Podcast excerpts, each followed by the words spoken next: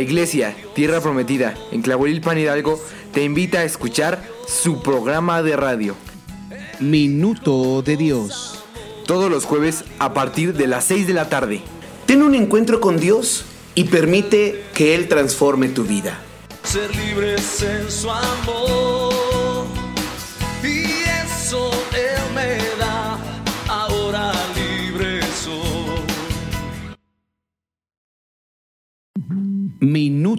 De Dios. Alegraos y gozaos en Jehová vuestro Dios, porque os ha dado la primera lluvia a su tiempo y hará descender sobre vosotros lluvia temprana y tardía. Escuchen, la lluvia ya empieza. Ya va en aumento. Y aún más. Y más. Es un aguacero.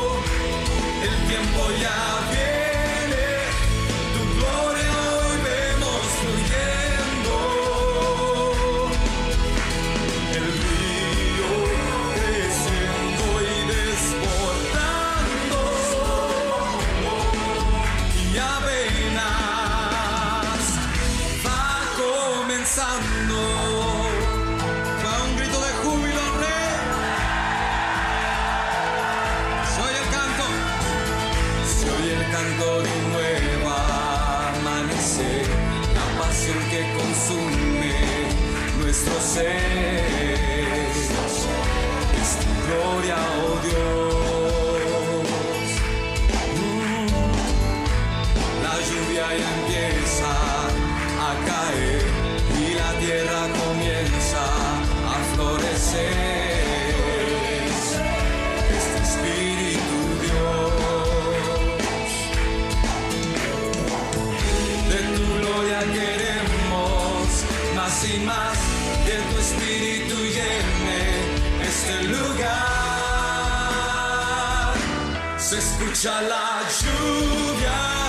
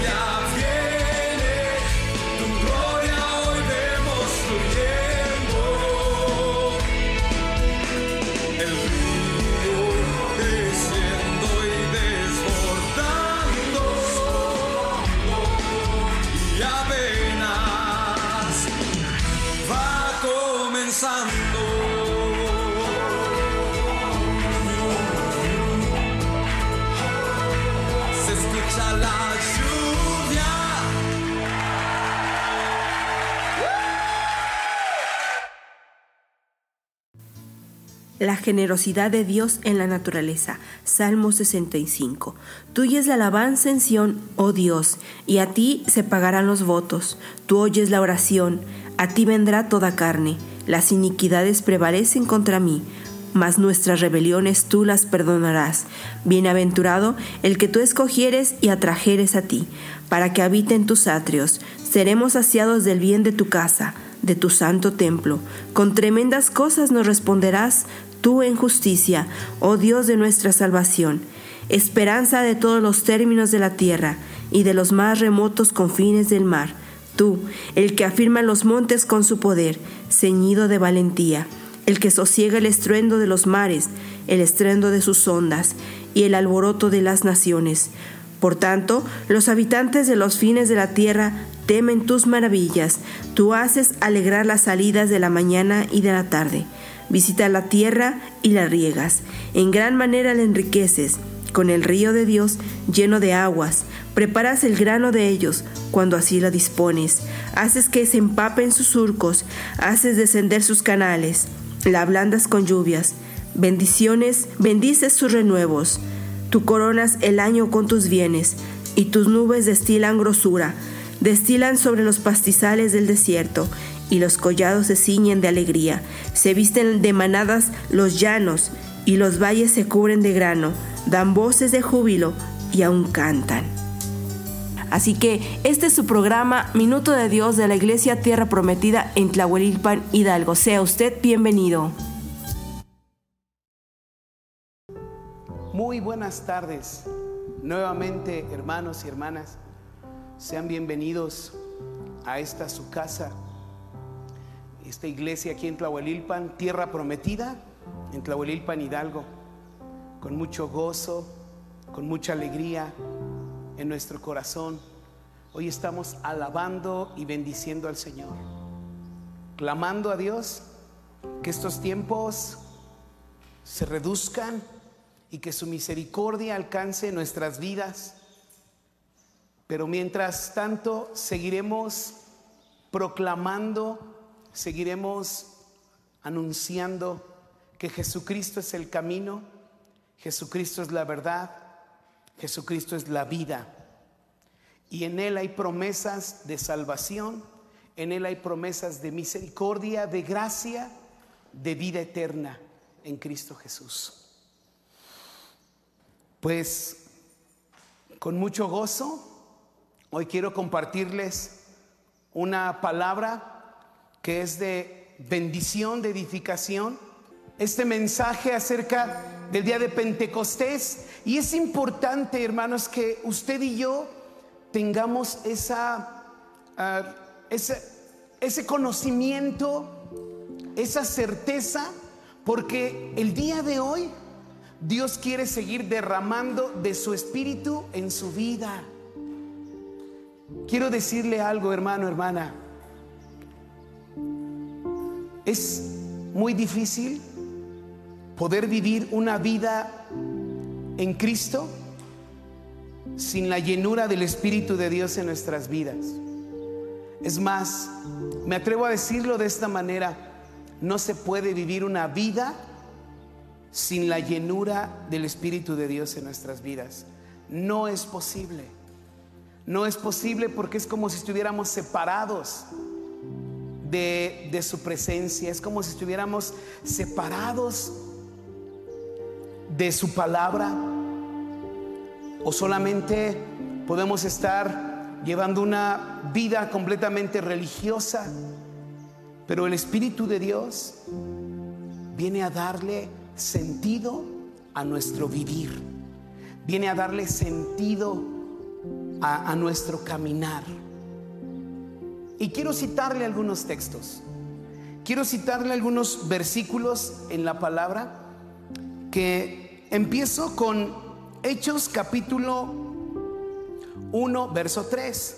Mire, dice así en Hechos de los Apóstoles, en el capítulo 1, versículo 3. Prepare usted su Biblia, si la tiene, bueno, yo creo que ya la tiene preparada, si no, no tiene sentido que hagamos estos servicios. Si usted nada más se acostumbra a escuchar y no escudriña las escrituras, es importante que disponga usted su corazón y lo que compartimos, usted lo vea en la Biblia. Eso es muy importante, hermanos. Miren, Hechos capítulo 1, verso 3, dice la escritura así. A quienes también después de haber padecido, se presentó vivo con muchas pruebas indubitables, apareciéndoseles durante 40 días y hablándoles acerca del reino de Dios.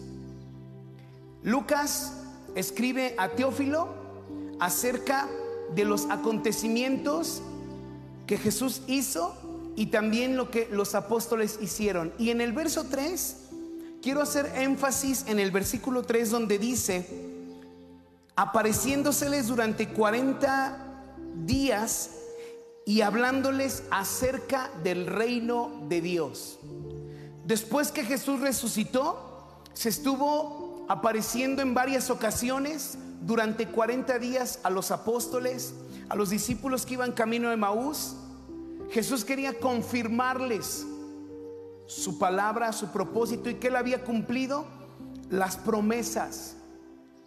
Pero antes de llegar ahí, mire, ahora le voy a invitar a que vaya a Deuteronomio capítulo 16, versículo 9 al 11, para que nosotros podamos entender mejor lo que representa, lo que representa el día de Pentecostés, lo, lo que representa, porque Pentecostés, en una palabra sencilla, son 50 días. Dice en Deuteronomio capítulo 16, versículo 9 al 11, la Biblia dice así, siete semanas contarás desde que, desde que, comenzar, desde que comenzare a meterse la hoz en las mieses. Comenzarás a contar las siete semanas. En este, en este pasaje de Deuteronomio, si usted lee el título al principio dice fiestas anuales.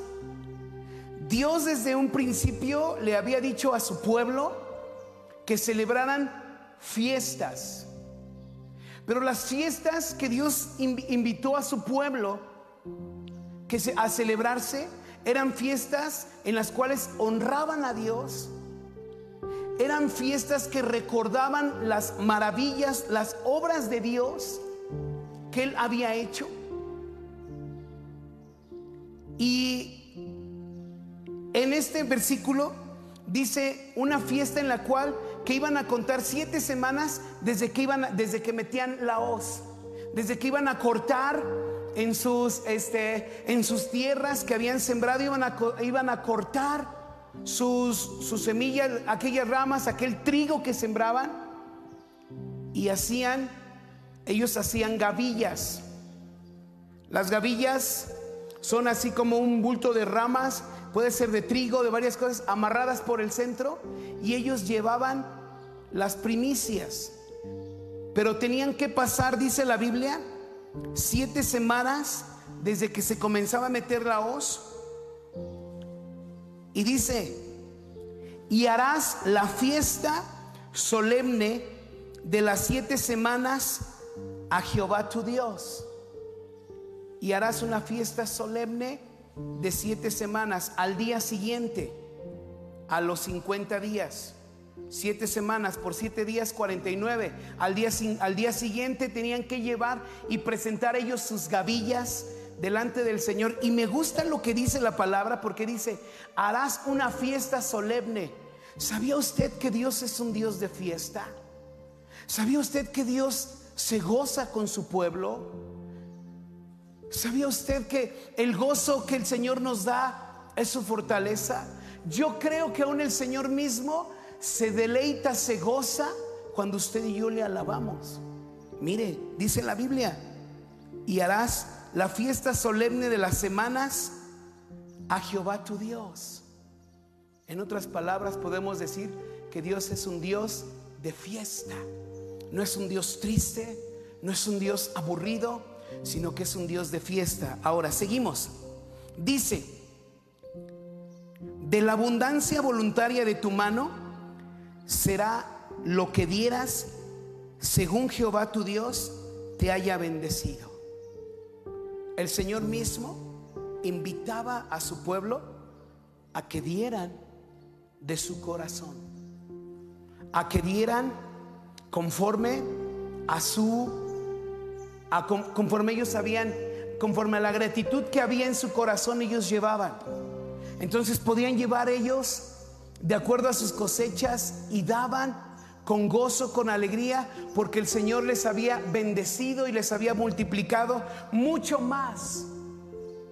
Sigo leyendo en el verso 11. Dice la palabra, y te alegrarás delante de Jehová tu Dios, tú, tu hijo, tu hija, tu siervo, tu sierva, el levita que habitare en tus ciudades, el extranjero, el huérfano, la viuda que estuviera en medio de ti, en el lugar que Jehová tu Dios hubiera escogido para poner allí su nombre. El verso 11 nos da un panorama claro del tamaño de la bendición de Dios que Dios quiere dar a su vida. No es una bendición pequeña. Mire, si usted pone atención, dice, te alegrarás tú. Cuando yo recibo al Señor en mi vida, en mi corazón, cuando vivo agradecido con el Señor, el Señor bendice. Quiero decirle de manera así muy breve, en días pasados un hermano me platicó que en estos días él ha cambiado su manera de orar al Señor. Si usted está viendo esta transmisión, hermano, seguramente va a saber quién es. Y me dijo así el hermano, pastor, he cambiado mi manera de orar. Ahora ya no estoy diciéndole al Señor, Señor, bendíceme, Señor, ayúdame, Señor, mira que todas las cosas que estoy pasando. Señor, mira mi aflicción. Señor, ayúdame, ayúdame. Levántame, restaurame. Pareciera que Dios no nos escuchara. Y a veces nos sentimos de esa manera. Y este hermano dijo, ahora me levanto y le digo al Señor, Señor, te doy gracias por lo que tú me has dado.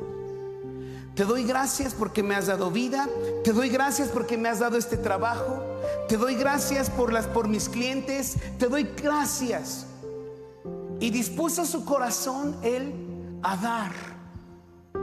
Y en ese dar el Señor le bendijo mucho más, porque así es el Señor. Jesús mismo se dio a sí mismo, Él se entregó a sí mismo por nosotros para que nosotros creyéramos. Jesús dio ese paso y nos enseñó que a través de dar hay más gozo que en el recibir, que en el pedir. Puede ser que nuestra vida solamente estemos pidiéndole al Señor. Y si usted ha estado en ese tiempo solamente, Señor, dame, Señor, ayúdame, Señor. Quizás eso esté retrasando más. Mire, porque Dios mismo les decía, hagan una fiesta. Ahora, les decía, el tamaño de la bendición de Dios es para usted. También dice el Señor. Y te alegrarás delante de Jehová tu Dios, tú, tu hijo, tu hija. La bendición que Dios quiere darnos no solamente es para mí, es también para mi esposa, es para mis hijos. La bendición que Dios quiere dar, mire, es para su hogar, es para su familia. También dice, tu siervo, quizás usted es, eh, usted es una persona que trabaja, que, que emplea personas o es empleado o tiene personas que le ayudan en su trabajo, también la bendición del Señor es hasta para ellos. No solamente tu siervo, tu sierva. También dice el levita que habita en tus ciudades, el extranjero, el huérfano, la viuda que estuviera en medio de ti, en el lugar que Jehová tu Dios hubiera escogido para poner allí su nombre. En otras palabras, la bendición del Señor es para todo lo que está en su entorno, en su vida. La salvación del Señor es para cada uno de nosotros, para usted, para su familia, para su colonia, para su ciudad, para su estado, para su país, para el mundo entero. Dios puede multiplicar. ¿Y dónde empieza? Cuando hay gratitud en nuestro corazón. De eso se trataba esa fiesta. De eso se, se, trataba el día de Pentecostés, que llevaran ellos sus gavillas y se alegraran delante del Señor. Y se alegraban, ¿sabe por qué? Porque la cosecha era abundante. Porque Dios les daba una cosecha abundante y de acuerdo a la... Esa parte es importante que usted y yo la veamos. Dice de la abundancia voluntaria de tu mano será lo que tú dieras. De la abundancia voluntaria de tu mano. O sea, el Señor dice, del tamaño de tu corazón, del tamaño de tu fe, así será. Cuando empezó esta transmisión, compartimos un video de las muchas cosas que el Señor ha hecho aquí en Tlahuelilpan. Cuando llegamos aquí con mi esposa hace 14 años, nos reuníamos ahí adentro en un cuartito con hermanos de San Andrés, con algunos de San Ildefonso, uno que otro hermano de Tlaxcuapan, hermana de Tlaxcuapan, de Tezontepec, el hermano Boni con, eh, con su guitarra también alabando al Señor. 15 personas. Y Dios, con el paso de los años, empezó a levantar familias, a bendecir familias enteras. Ya no nada más venía eh, la abuelita, sino empezaron a venir sus hijos, sus hijas, sus nietos, sus nietas, porque así es la bendición de Dios. Y mire, quiero decirle algo también, porque va muy de la mano, va muy relacionado con lo que está diciendo aquí la palabra. Dios nos ha permitido construir aquí un auditorio por fe. Dios nos ha permitido hacer grandes cosas y no porque tengamos este nos sobre dinero o tengamos muchos apoyos, no, lo que ha habido ha habido gratitud al Señor de muchos hermanos. Hemos recibido ofrendas desde un bulto de cemento. Ha habido hermanos que han llegado y dicen, ah, un blog. Ahí está. Y, Dios ha multiplicado mucho más. Porque hay muchos que podemos decir, aún en lo poco, pero con el deseo de su corazón de, de hacer las cosas, así el Señor les ha multiplicado y les ha bendecido, porque así es Dios. La naturaleza de Dios es generosa. Esa es la naturaleza de Dios. Y esto es lo que Dios quería enseñarles aún desde el día de Pentecostés. Desde aquel tiempo, decían, desde que metan la hoz en sus trabajos, Dios estaba involucrado en las cosas que ellos hacían. Por eso es interesante esto. Esta palabra, hermano, hermana, es importante relacionarla en todos los aspectos en nuestra vida personal, familiar, económica, porque le vuelvo a decir que la bendición de Dios es para todo su entorno, es para su ciudad, es para su vida, para su familia, para todos los que le rodean. Ahora mire, vamos a irlo relacionando, porque en esto, en Cristo Jesús, podemos mirar su salvación, vida eterna en Cristo Jesús. Si regresamos a Hechos de los Apóstoles, mire, ahora en el capítulo 2, Hechos capítulo 2, dice la Biblia en el versículo 1, cuando llegó el día de Pentecostés, estaban todos unánimes y juntos. Ya relacionando con lo que leímos en Deuteronomio, eran siete semanas las que tenían que pasar. Pero mire cómo es el Señor, cuán precioso es Dios, lo que nos muestra, porque así fue planeado desde el principio, porque así Dios se quería gozar con, este, con su pueblo. Y dice, el día de Pentecostés, 50 días. 40 días que había pasado, el Señor, este, dándole señales, y 10 días, después de que ascendió, pasaron 10 días.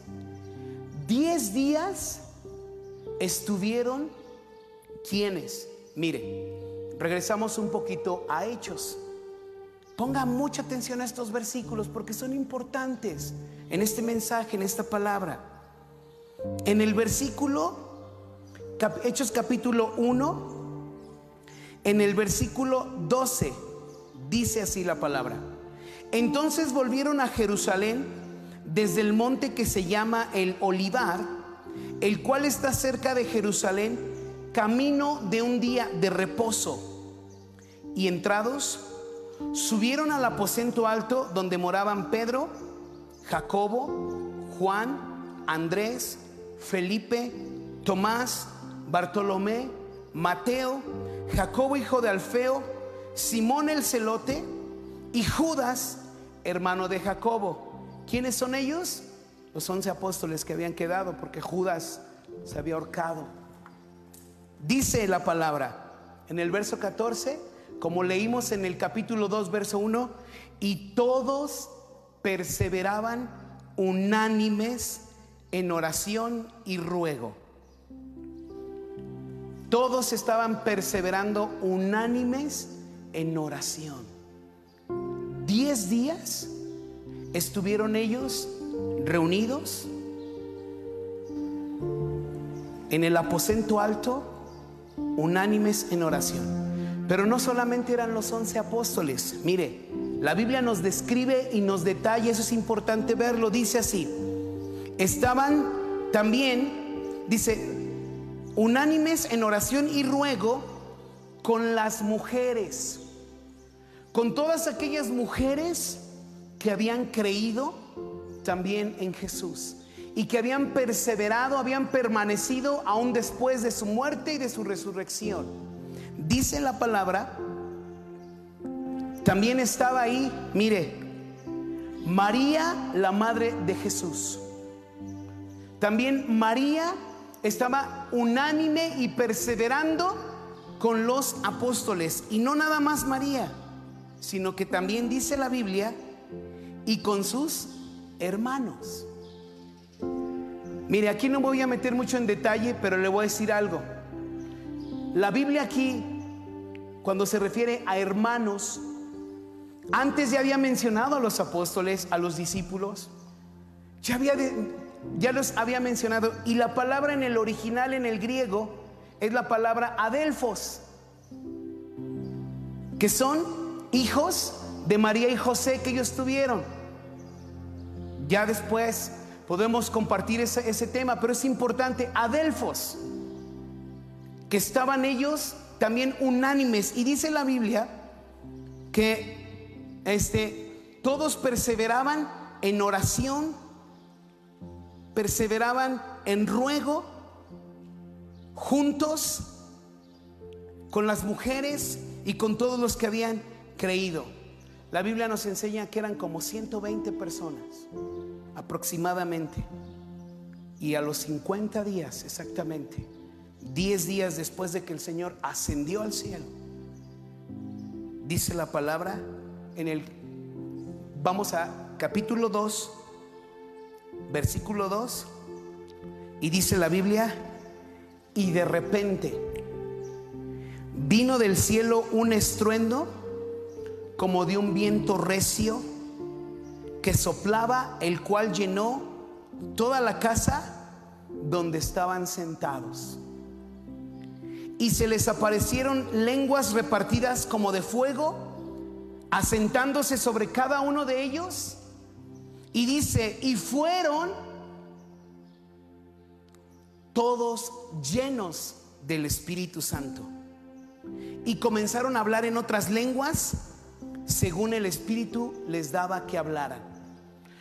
Todos los que estaban ahí unánimes, en ruego, en clamor, en oración, todos fueron llenos del Espíritu Santo. Y dice la Biblia que comenzaron a hablar en otras lenguas, comenzaron a hablar las maravillas que el Señor había dicho en otros idiomas. Y estaban, y, y muchas personas llegaron ahí, escucharon lo que había acontecido. Y por el estruendo, por el lugar, se reunieron tres mil personas. Tres mil personas, las cuales se bautizaron y creyeron en Jesucristo y también fueron llenos del Espíritu Santo.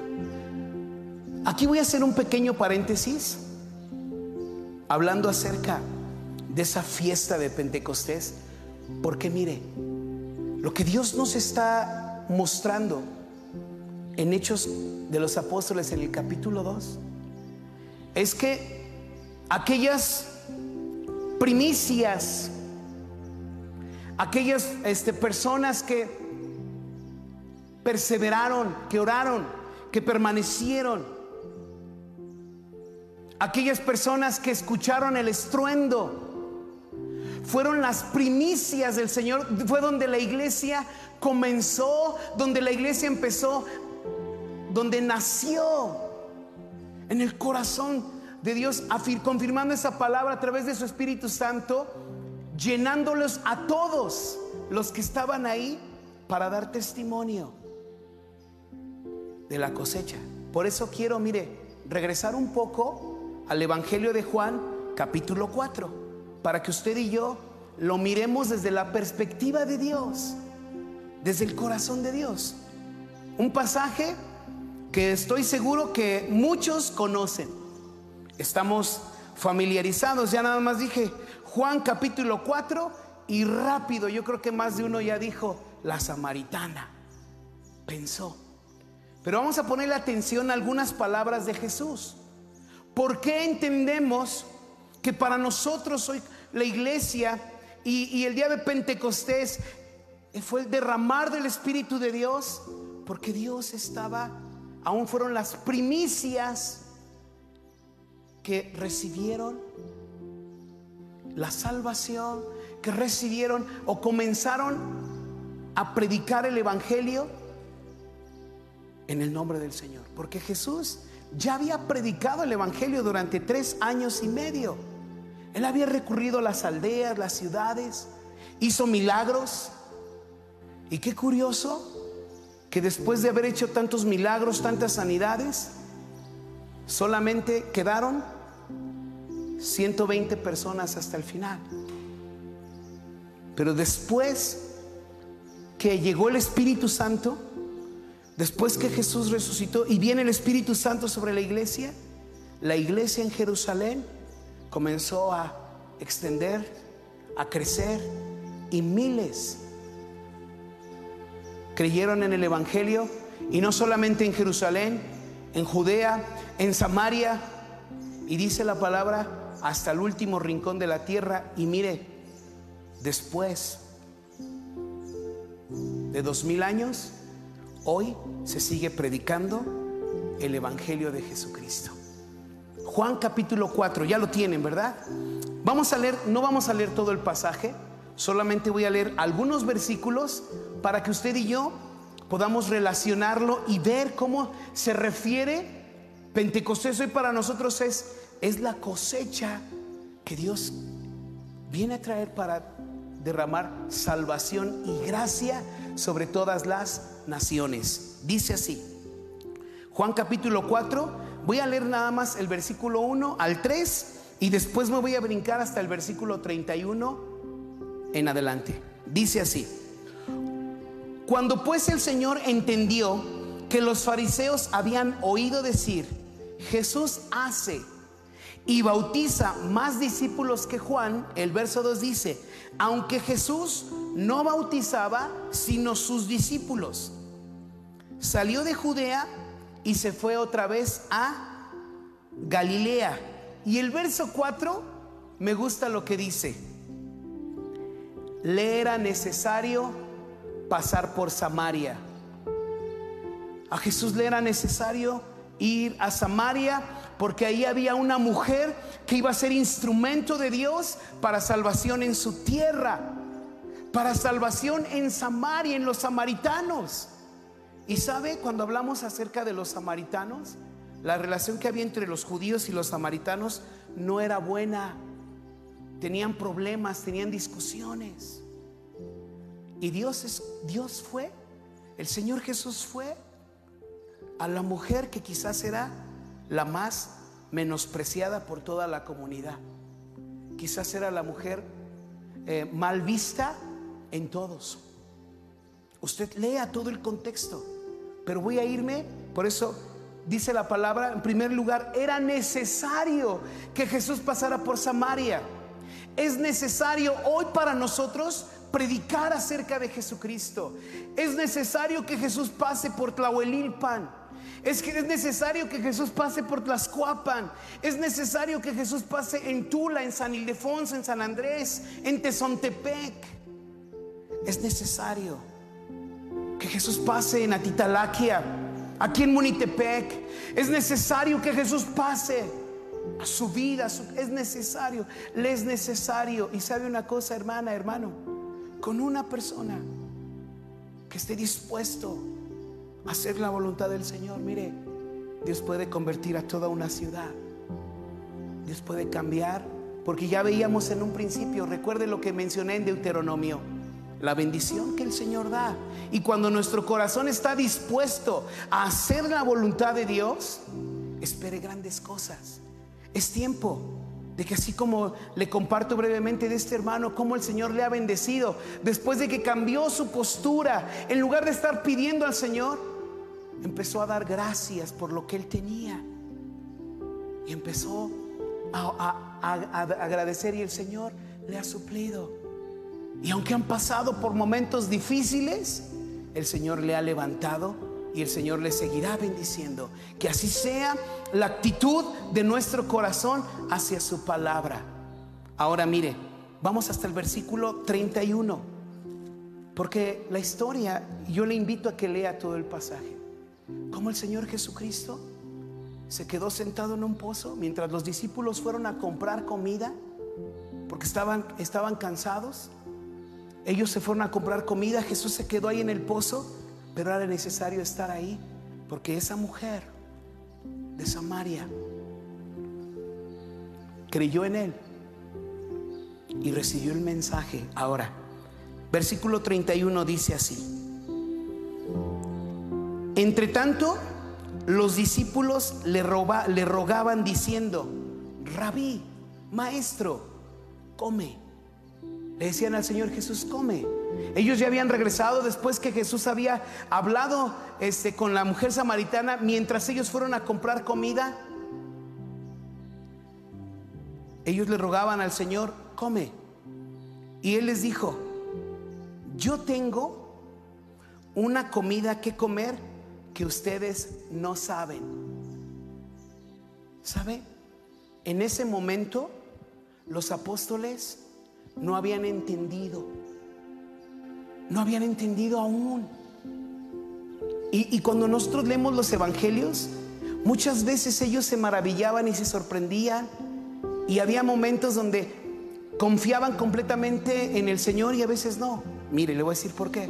Pedro, el apóstol Pedro, una vez, cuando Jesús les estaba preguntando, ¿quién dice la gente que soy yo?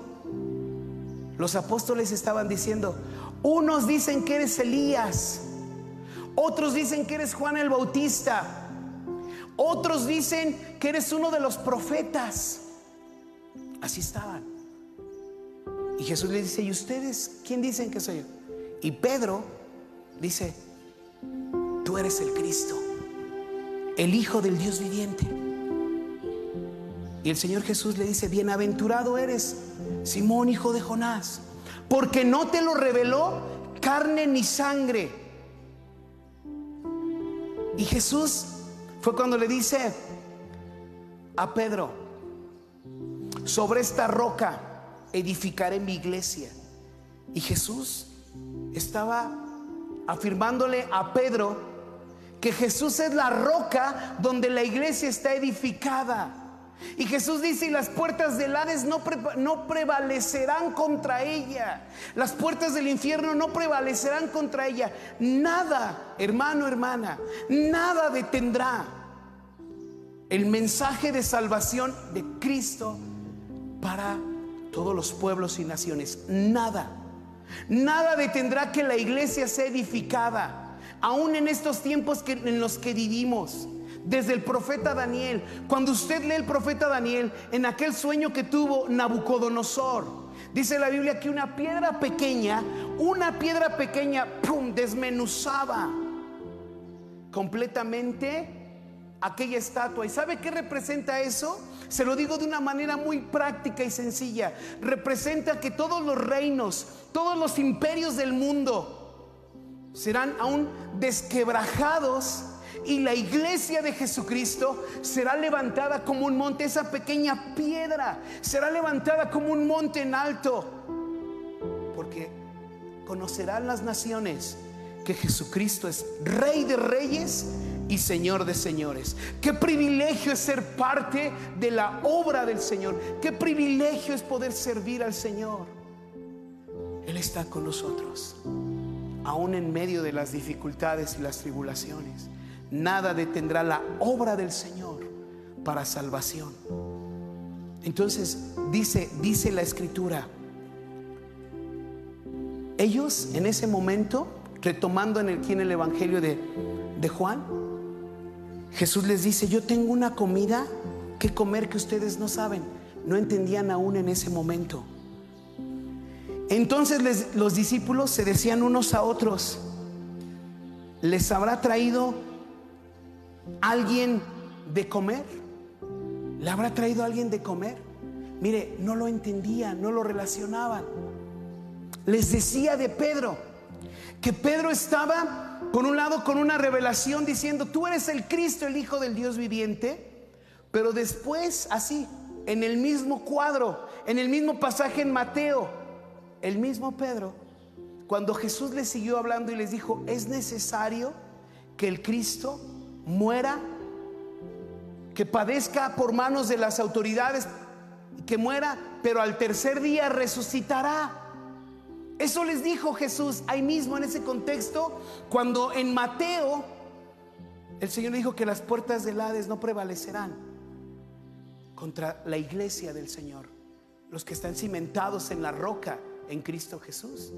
Termina de decir eso y Pedro llama aparte al Señor y le dice, Maestro, no, ¿cómo crees? ¿Cómo te vas tú a morir? No, no estás viendo cuánta gente viene las multitudes, no, que eso no te acontezca. ¿Y sabe qué le dijo Jesús? Jesús le dijo, apártate de mí, Satanás, porque no miras las cosas como Dios las mira, sino que miras las cosas como las miran los hombres. ¿Cómo es posible que el mismo Pedro, que en un momento estaba diciendo, tú eres el Cristo, el Hijo del Dios viviente, al poco rato el mismo Señor Jesucristo le estaba diciendo, apártate de mí, Satanás? Por eso les decía, hay muchos pasajes así, en los cuales hay subidas y bajadas. Aún ellos no habían entendido. El mismo Pedro, en un momento antes de que el, Señor Jesús fuera crucificado, le dijo al Señor, Señor, a donde tú, a donde tú me digas, yo voy a seguir, aunque todos te nieguen, Señor, yo no, yo voy a estar contigo hasta el final. Y mire, estaba tan convencido de lo que había dicho que cuando llegaron las autoridades con Judas, que ya lo había vendido, estaba tan convencido de lo que Pedro había dicho que saca su espada y dice la Biblia que le cortó la oreja a Malco. Y eso lo hizo con la intención de matarlo. El mismo Pedro. Y dijo, no, ¿cómo vemos en esa parte esa, esa actitud? ¿Por qué? Porque no habían sido llenos del Espíritu Santo. Aún no habían, aún, aunque estaban con Jesús, aún no habían palpado, aún no habían recibido completamente. Por decirlo, ya esa, esa, esa plenitud que el Señor quería darles a través del Espíritu de Dios. Y aunque no somos perfectos, el Espíritu de Dios nos levanta, nos anima, nos fortalece para seguir adelante, para caminar. Regreso al Evangelio de Juan. Dice así la palabra. Entonces Jesús les dijo, mi comida es que haga la voluntad del que me envió y que acabe su obra. ¿Sabe cuál es la voluntad de Dios? La voluntad de Dios es que todos los pueblos, que todas las naciones se arrepientan y crean en Jesucristo. Esa es la voluntad de Dios. Para eso vino Jesús, para salvarnos, para darnos vida eterna, porque todos hemos pecado. Estos tiempos que se han vivido de pandemia, hemos dicho en muchas ocasiones, si no hay, si realmente, hermana, hermano, si usted y yo estamos perdiendo el tiempo y queremos seguir con lo mismo, mire, aún no sabemos hasta qué punto las cosas puedan ir llegando, podamos ir siendo llevados o por donde Dios nos quiera llevar. Tenemos que estar atentos a lo que Dios quiere hablar. Jesús dice que haga la voluntad de mi Padre y la voluntad del Señor es que seamos salvos. Dios quiere bendecir a nuestras familias, Dios quiere bendecir nuestra tierra, Dios quiere bendecir Tlahuelilpan, Dios quiere bendecir cada municipio donde usted está y Dios quiere que usted sea ese instrumento del Señor. Y para ser ese instrumento del Señor necesita ser lleno del Espíritu Santo. Necesitamos un Pentecostés. Necesitamos una llenura. Necesitamos de su presencia. Necesitamos. La pregunta es, ¿usted lo anhela? Sigo. Dice así. No dicen ustedes, miren, por eso aquí lo relacionamos. No dicen ustedes, aún faltan cuatro meses para que llegue la cosecha.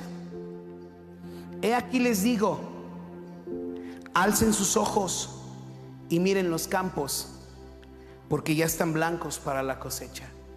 Alcen sus ojos. En otras palabras, el Señor dice, estén atentos.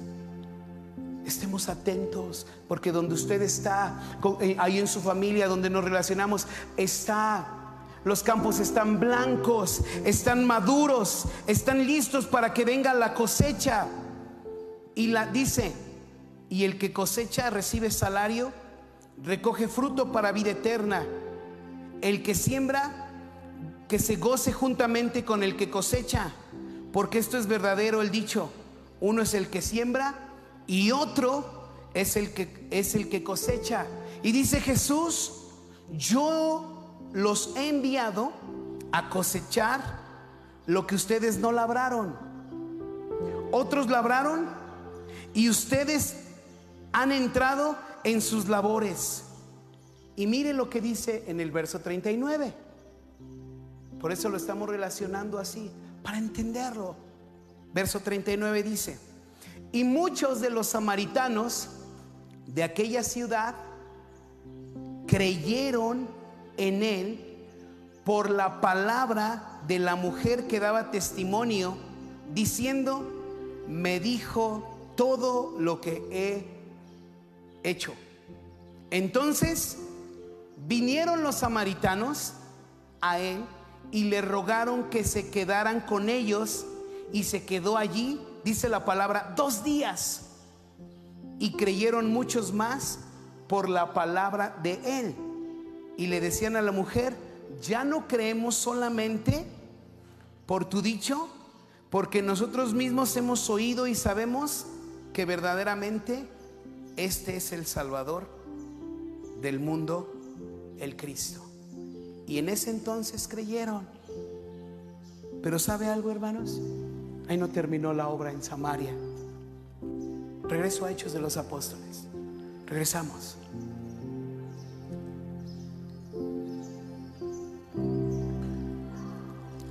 Ahora al versículo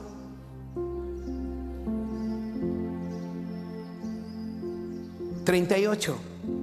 Pedro les dijo, arrepiéntanse y bautícense cada uno de ustedes en el nombre de Jesucristo para perdón de sus pecados y recibirán el don del Espíritu Santo, porque para ustedes es la promesa, para sus hijos y para todos los que están lejos, para cuantos el Señor nuestro Dios llamare. Mire, ese versículo 39, la promesa es para usted, es también para quién? Para nuestros hijos, para todos los que están lejos y para cuantos el Señor nuestro Dios llamare. ¿Verdad que se parece a lo que leímos al principio en Deuteronomio? Se parece, ¿por qué? Porque ese es el corazón de Dios. Jesús vino, se dio a sí mismo para que usted y yo entreguemos nuestra vida a Él en un arrepentimiento verdadero, buscándole, reconociendo nuestra condición. ¿Quiere usted recibir del Señor? Tiene que cambiar también su actitud. Si hoy usted está enfermo y en esa enfermedad le está diciendo a Dios, Señor, pues sáname, como que reclamándole a Dios, estoy padeciendo, ¿no te das cuenta cuánto padezco, Señor? Estoy sufriendo. A veces tomamos esa actitud, pero el Señor quiere ese arrepentimiento en nuestro corazón, ese buscar con sinceridad para que podamos ver su gloria, su gracia. ¿Y sabe algo, hermano, hermana? El Espíritu de Dios quiere morar en nosotros porque la promesa del Señor es para nosotros. Esto es importante. Mire, la Biblia dice en el versículo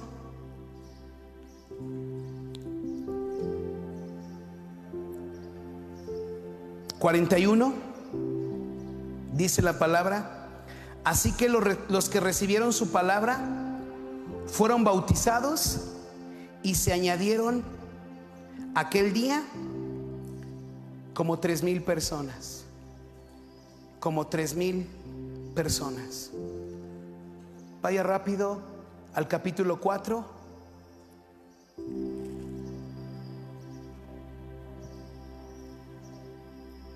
versículo 31.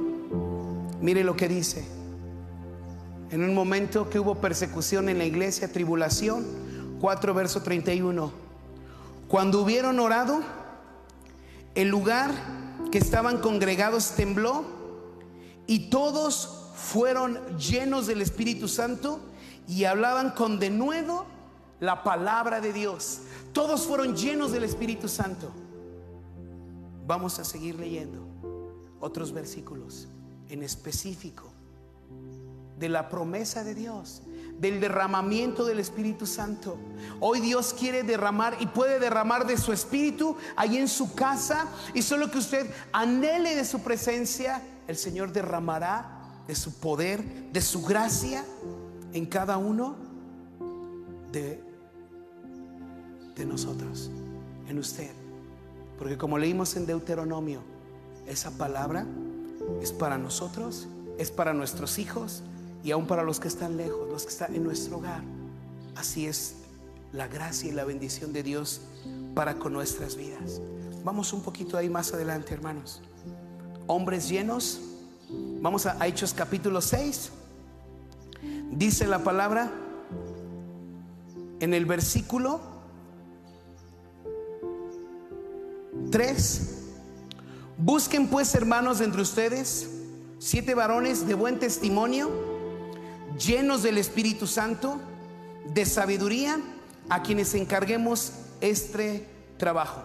¿Qué trabajos? Había necesidades en cosas prácticas, eh, se dejaban de repartir ah, esos apoyos que daban eh, a las viudas entre los griegos y las hebreas y muchas actividades que empezó a haber dentro de la misma iglesia y servían al Señor, hombres llenos del Espíritu Santo. Estoy tomando solamente en específico algunos, algunos versículos, hermanos.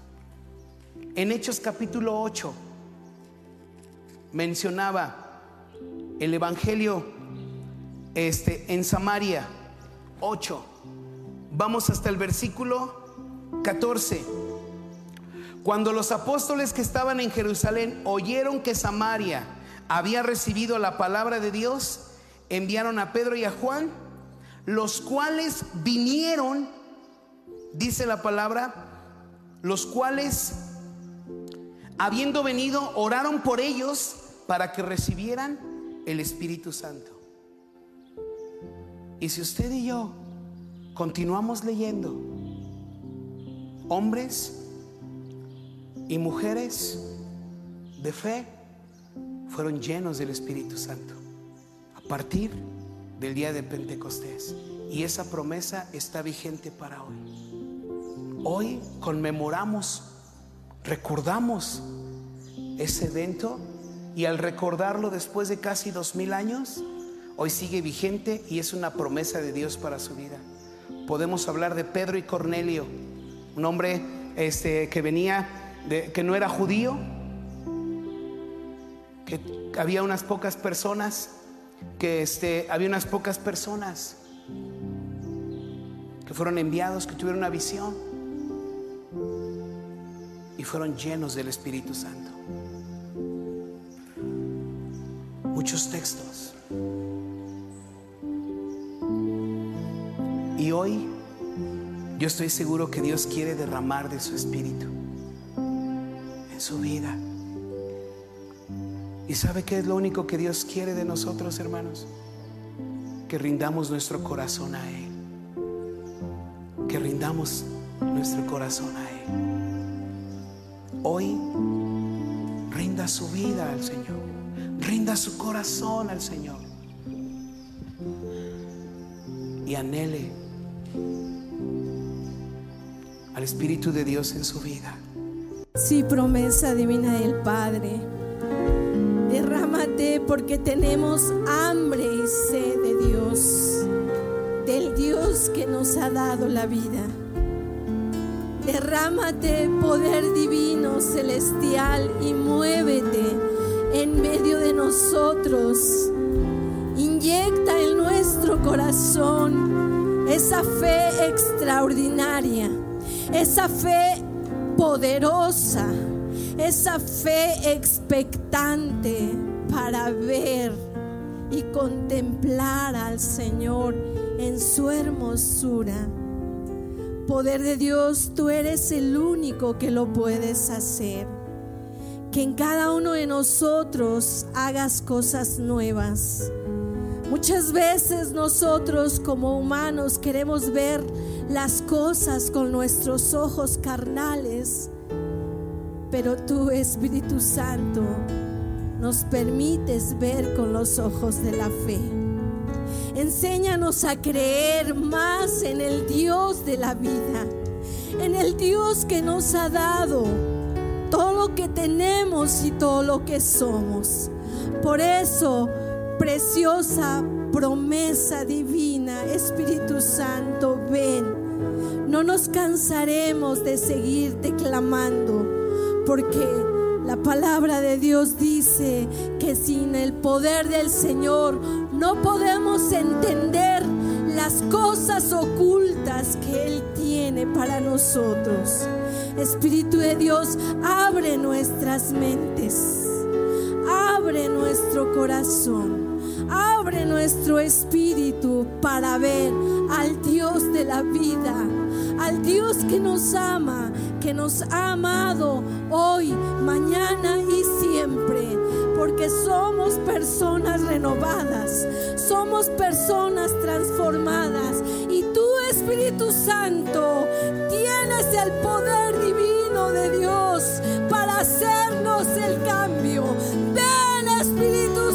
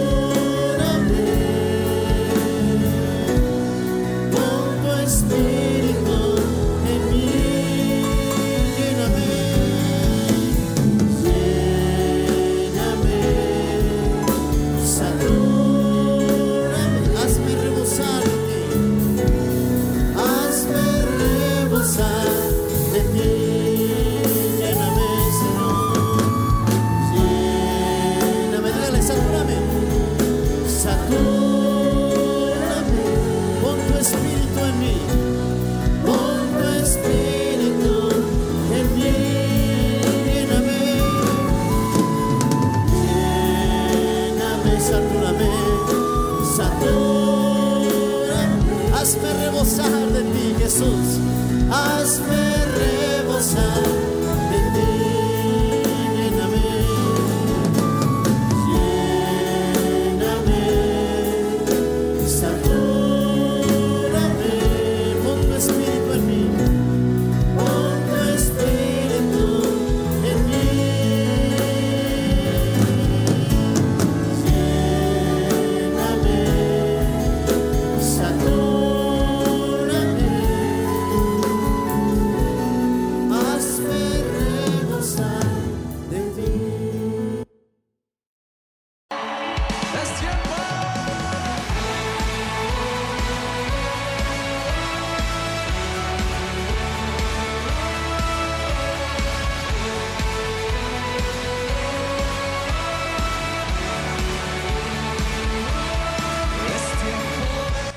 iglesia Tierra Prometida en Tlahuelilpan Hidalgo reabre sus puertas el día domingo a las 12 pm.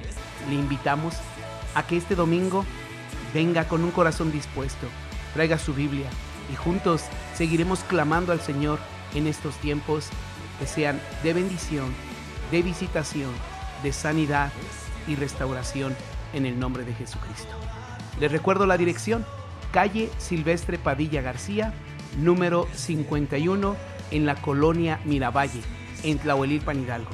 Les esperamos.